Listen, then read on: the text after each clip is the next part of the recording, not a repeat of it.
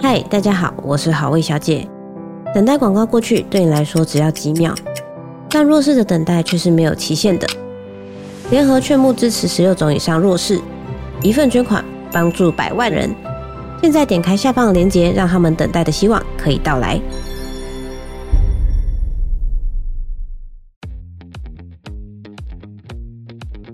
嗨，我是宝可梦。如果你喜欢今天的节目，也欢迎你先订阅我们的频道，然后也别忘了五星评价哦。今天的主题是宝可梦东京跨年 Part Two 富士山。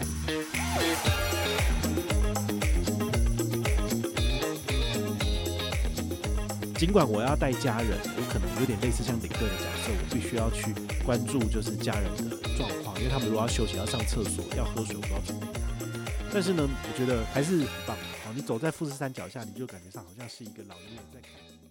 嗨，我是宝可梦，欢迎回到宝可梦卡好。接下来呢，要跟大家聊聊的是在东京的第四天行程，也就是搭上了 KKday 或是 Klook 的一日行程，做了哪些事情，继续跟大家分享。第四天的部分，我们就直接 check out，然后我们就去了富士山。那富士山的话呢，如果你要从东京去富士山，你可能有几个选择。第一个就是你要买电车直通票，但是它班次好像一天只有两班到三班，很少。所以基本上你应该是买不到的。另外一个就是你盖新宿，你可以搭那个巴士过去。那这些呢，对于老人家来讲都是很辛苦的，因为你要领着你的旅行箱，然后这样子长途跋涉过去，所以我都非常的不建议。所以我的做法是直接买一日游的行程。那在 Klook 或者 KKday 上面，它都有提供这样的服务。那就是早上九点或九点半到你的饭店接你，然后呢就开始一路玩玩玩玩到富士山，然后到最后你的饭店放你下来。大概是有两个选择，有时候可能是十个小时，有时候是十二个小时。那他最后需要扣一点五个小时，让他从富士山回到东京，车程大概是一点五个小时。但是呢，我们买了这个行程之后呢，你就可以跟司机讨论说你要去哪里。所以我们去了浅间神社，好，富士山的浅间神社呢，走那个之字形这样上去。大概老人家没有办法爬楼梯，那楼梯三百多阶，这个年轻人才可以爬，老人家那没办法。好，所以你这样上去大概三十分钟，然后拍拍照，休息一下。然后呢，再这样之字形走回来，好，所以我们在那边大概耗了一个半小时。接下来的下一个景点呢是人野八海，人野八海呢，它就是有八个类似池子，但它那边非常的淳朴，就是走在河堤旁边，然后有这个风吹过来，然后你看到那个水非常的清澈，然后水草在里面摆动，真的非常非常的漂亮。所以人野八海其实可以待四个小时，但是呢。到那边已经中午，大家都饿了，所以就赶快买一些东西给家人吃。然后吃完之后，旁边就是很大的伴手礼店，我们就在那边花了至少十万日币，就是买了三四次，好慢慢买，慢慢买。然后我觉得还蛮有趣的。我觉得日本的东西，我自己观察到的一个很有趣的现象，就是如果你没有试吃的话，其实它的销量不会太多。但因为大家不知道是什么东西，但是呢，他在旁边就很认真的让你试吃。我爸我妈就这种人，就是吃了之后觉得不错，就真的一定要买。对，像他买那个什么。海苔，然后他是把它做成像饼干吃的海苔，它是瓦萨比口味的。那我妈只吃人家一块，她就说啊，这个我要买三包。我想说，你的旅行箱有这么大的空间吗？对啊，难道你都其他欧米亚给都不用买了吗？你就只买这个东西？对啊，这东西又不是特别特别美味好吃，它就是一个不错的饼干而已。那他就硬是要买。我说好，那我们去外面逛完之后回来，我再一起买。对，然后就帮他买这样子。那忍野八海有一个蛮有趣的一个传说，就是他那边的泉水呢，给老人家喝了之后呢，就是可以长寿。所以呢，很多人都在那边，就是用自己的瓶子去装水，然后给家人喝。那你也可以在那边买瓶子，然后两百日币就可以装水，然后就可以给家人喝。我觉得这个也是不错的。那那边有一个东西蛮有趣的，就是它有卖热豆腐。热豆腐就有点类似像我们的中华豆腐方形的这样子一块嘛，它是嫩豆腐，然后就是用那个塑胶的盆子装着嘛，超商买就这样一块。它帮你加热之后呢，它里面就是再加一点酱油，然后再加上一点点的味增，搭配这个青色的辣椒，哦，其实就非常非常的好吃。对，那我家人就吃不完，因为它蛮辣的。但是我个人觉得就非常棒，所以你们去的话呢，你们如果在第一摊有看到这个卖热豆腐的部分，请你一定要去买来吃，好，这是非常非常不错的。好，那再来下一个景点，我们去什么？Lawson 后面有富士山，我觉得以后大家不要选这个景点，因为这景点实在是太无聊了，因为它是要某个特别的角度才可以拍到，就是 Lawson 的上面是富士山，但是呢，旁边都是人在拍照，那我觉得真的是一点都不好玩，而且我拍就是刚好那时候云不好看，好，这个景点可以不用去了。下一个景点是大石公园。大石公园的话，你就要绕这个河口到另外一边才能够去。我觉得这个景点就很不错，因为这个景点呢，它有一个什么自然生态的展售中心，所以你在那边就可以买很多很多的欧米茄。然后呢，外面拍照也很漂亮哦，所以这一点呢，我觉得是很不错的。如果你自己本身要去这些景点拍拍照的话，你可能要花一到两天的时间，那甚至还要一直搭公车。但公车大概一个小时会有一班，所以你可能还是需要抓一下时间。但是呢，我用这种包车的方式，就是一天这些景点都走完了。好，对父母来讲，他们其实负担也比较轻松，就是上车睡觉，下车尿尿。所以带老人家出去的话，真的就是计程车，然后还有就是包车。对他们来讲是最方便。那你就说，那你为什么不直接参加旅行团就好了？对啊，参加旅行团不是更简单吗？所以呢，带老人家出去玩的话，你要自由行真的是比较辛苦。好，所以我会用比较轻松的方式，就是我付比较多钱，但是让家人有比较多的舒适度，所以他们回来就会非常非常的开心。诶，你可能会觉得很奇怪，为什么我的另外一组家人都还没有出现？对，因为我们跟他们呢是在三十一号的时候在富士山碰面。好，所以呢，我的家人他其实是三十一号的早上搭长荣的飞机，中午到日本，接下来呢也是包车的行程，直接到富士山。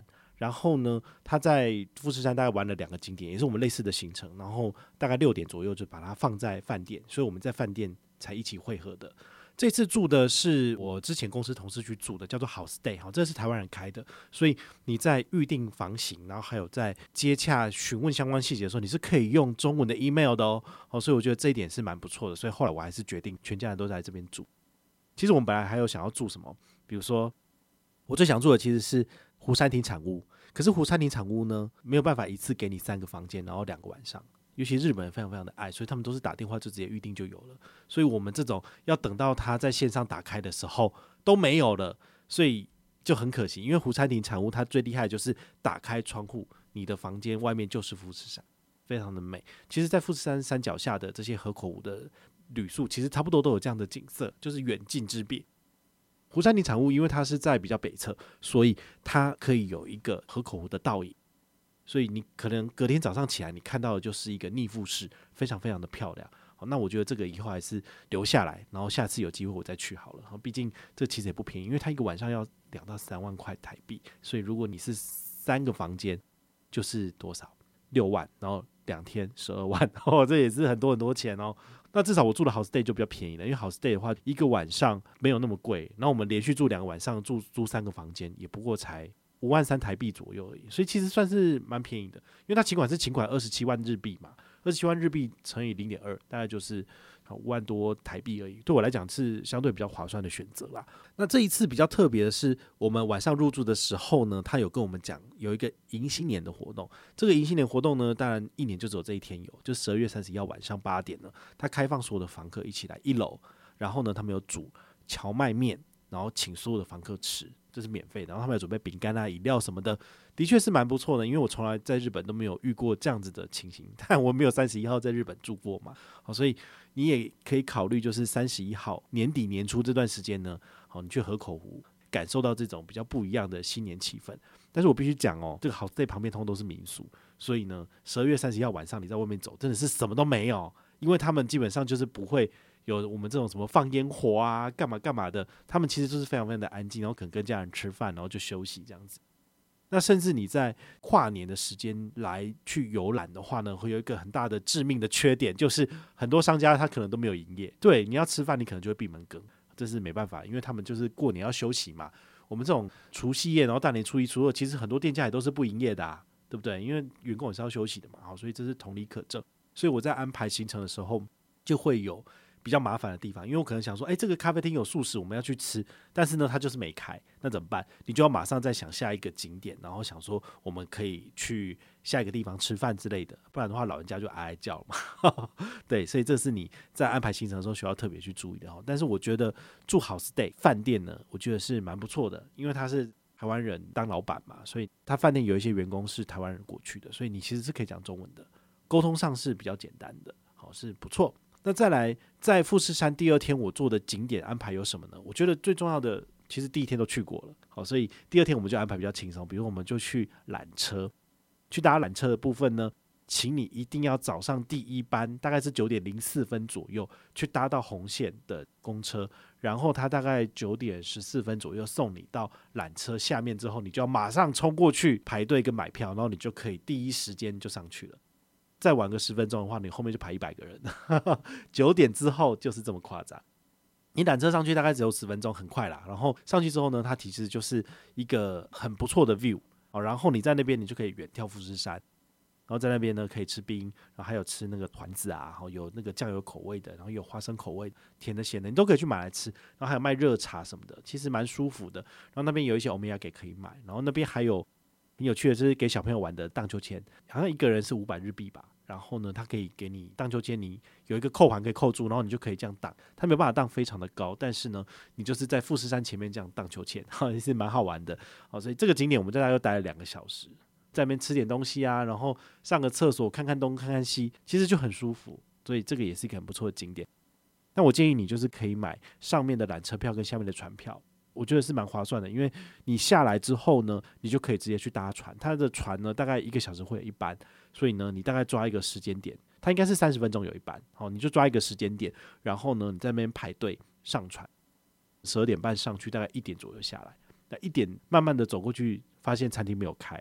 然后只好再搭红线回到我们当初上车的地方，那边就有一个家庭餐厅叫 Gusto，有点像 Skylark 一样那种点菜式的，哦，就点西式啊，一个意大利面啊，或者是一个披萨啊什么的。像那种店的话呢，它虽然说没有全部是素食的东西，但是它沙拉你可以叫，然后两个披萨可以叫，然后你也可以叫乌龙面，乌龙面居然是素的，然后还可以叫白饭。这样东西加一加之后，其实我家人也吃得非常的开心。我就跟他们讲说，我们今天呢吃一点不一样的，好，我们不要就是永远都是吃中式的。那我家人他就吃得很开心，他也不知道说我们其实是很紧张，就是差点没有东西点给他们吃。但是他们光是吃到这个热的乌龙面，好，它里面真的没有加动物性的东西，然后就是只是有萝卜，然后一点点青葱，青葱不要可以拿掉，哦，他们就吃得很开心。这个是很不错的选择。那吃完之后呢，我们就往下走到下一个秘密景点。它厉害的地方呢，就是我不能讲，因为我讲的话呢，大家都去，然后它就不是秘密景点了。但是呢，它有一个很棒的这个露天云台，它这个露天其实是室内的，它有分室内跟室外。你在那边的话呢，你就可以远眺富士山，它一个一个露天的玻璃在那边呢，你看那富士山真的非常的漂亮，所以你就可以坐着，然后叫一杯饮料喝，一边看这样子，很不错。好，那我的公司同事跟我讲说，这个点景点绝对不能讲，所以我就真的不能讲了。好，但是呢，它其实就是在我们住的地方附近。对我来讲呢，在富士山的旅行是非常非常舒服的。尽管我要带家人，我可能有点类似像领队的角色，我必须要去关注就是家人的状况，因为他们如果要休息、要上厕所、要喝水，我都要准备给他们。但是呢，我觉得还是很棒的。好，你走在富士山脚下，你就感觉上好像是一个老爷爷在看顾着你的感觉。好，那不是。后面有背后里的感觉，而是很特别的体验。我不知道怎么讲，就是非常的有有感应，有很灵验的那种感觉。就是你在那边空气非常的清新，然后呢，你走那边你就会非常的舒服。那我就可以理解为什么我的同事他会一而再再而三的想要去富士山。有些人运气不好，去富士山看到的都是乌云。永远都看不到这个庐山真面目，但是我在那边的三十一号跟一号通通都有。那我们二号就离开了嘛，我们二号离开，我们又是 KKday 的行程，七人坐的车，然后去香根。所以对于我来讲呢，我觉得在富士山的一切都是非常的美好的，好，很棒。然后尤其是我帮我的同事送了一组逗猫棒去 Camelot，哦，这是他们应该也算是在日本的摇滚圈里面非常小有名气的一间饭店，因为它最主要是练团室。然后它二楼有一些简单的这个住房的部分，好，那他们做的这个咖喱也非常的好吃，所以我是帮忙送这个逗猫棒过去的。好，那那个猫叫欧利欧，非常可爱。其实我在现实动态有跟大家分享过，哦，是很好玩的一只猫，好，它非常的亲人。好，那我觉得如果你要去富士山，你想要省钱的话呢，住 Camelot 是可以的，因为 Camelot 它一个晚上一个人只要一千七台币，其实都不算贵。好，算是相对便宜的选择。你的房间里面是没有就是洗澡的，但是它一楼有这个浴场，你可以在里面洗澡，所以其实也算是蛮体验当地的这个生活。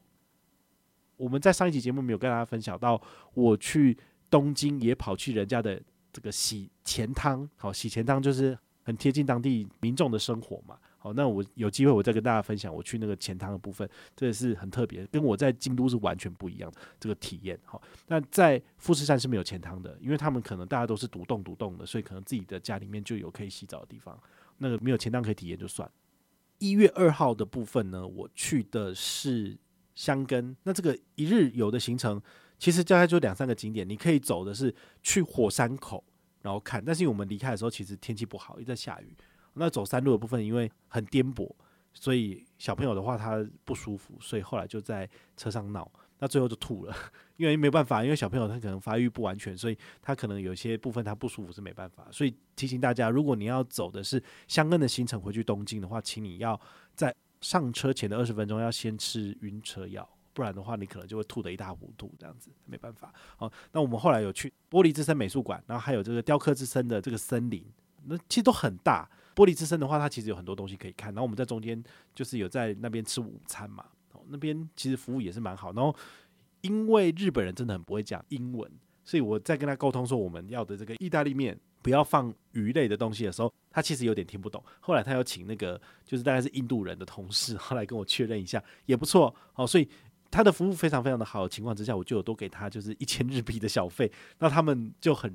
受宠若惊，因为日本人可能是没有给小费的习惯，但是我觉得很开心，因为能够施舍对于自己来讲本身就是一种福气，所以我是很乐意给人家小费的，尤其是就是在日本在国外的部分，其实他很开心，我也很开心，因为一千块对我来讲没有不是什么大钱，一千日币不过才两百块台币而已，但是呢，他就可以有一整天很开心的心情，然后他也是很认真在服务这样子。那下一个景点刚刚讲的是雕刻之森，雕刻之森的话呢，它有点类似像那种森林游乐区，有非常非常多的景点，然后有毕卡索的画作，就是日本人，大概是毕卡索那个时期类似的创作时期，然后他们有把他们相关的作品收录在不同的博物馆里面，然后大家就可以在户外去拍照，然后也可以在室内的部分去看这些画作什么的，哦，是蛮适合老少咸宜的一个行程。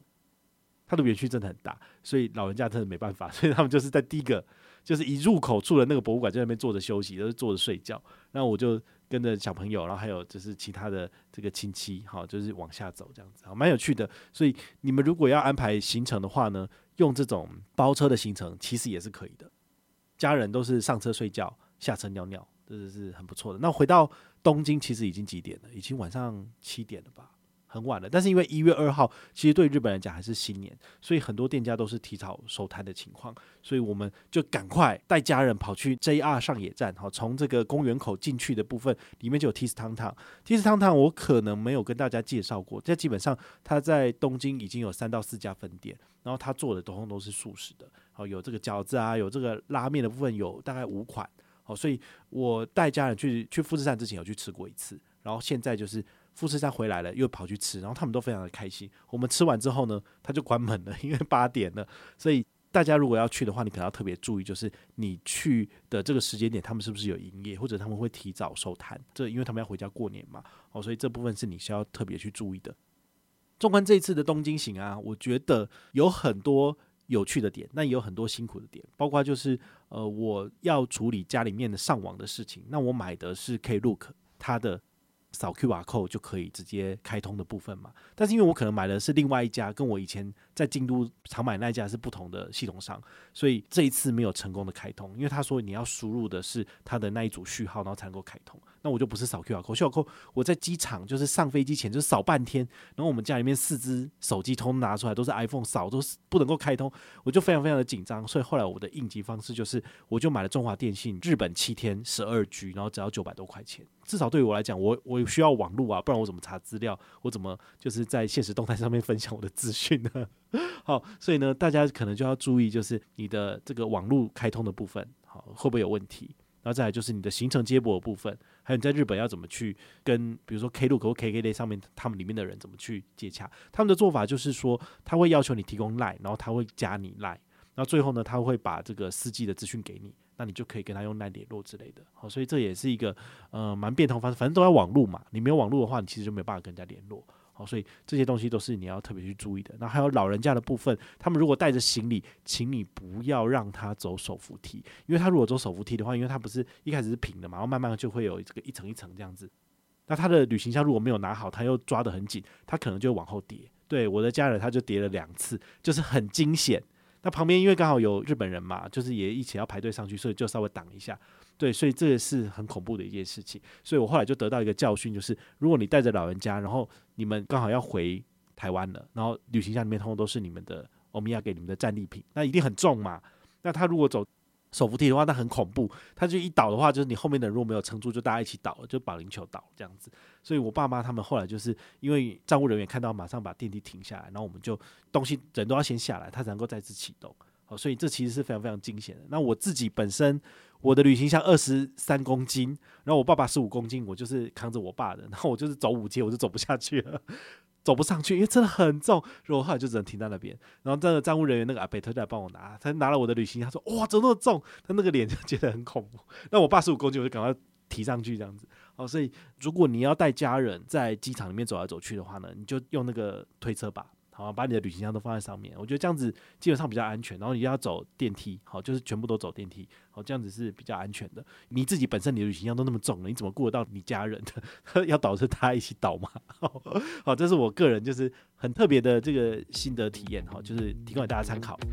那如果你有任何的问题或任何的想法，也欢迎你就是到粉丝页私讯我，好，或者是留言，好，或者是抖内都可以，好，我们有看到的话呢，都会在做节目跟大家回报哦。